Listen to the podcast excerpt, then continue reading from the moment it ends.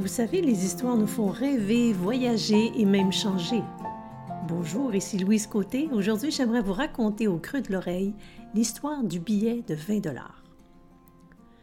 Un conférencier commença un séminaire en tenant un billet de 20 dollars et en demanda Qui veut ce billet de 20 dollars Plusieurs mains se levèrent, mais le conférencier ajouta Avant de le donner, je dois faire quelque chose.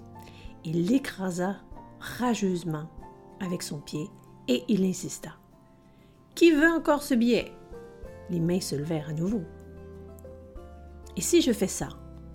Il chiffonna le billet, le jeta contre le mur, le laissa tomber par terre, le piétina, puis il le montra une nouvelle fois, à présent tout sale et très abîmé.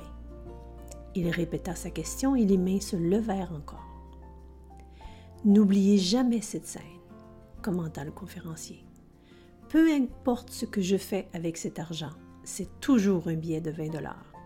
Très souvent dans la vie, nous sommes écrasés, foulés aux pieds, maltraités, insultés, et pourtant, nous avons toujours la même valeur. Je vous invite à réfléchir à ça dans les prochains jours. Et moi, je vous dis à très vite pour d'autres histoires qui éveillent. Et en attendant, vous pouvez me retrouver sur louisecôté.com.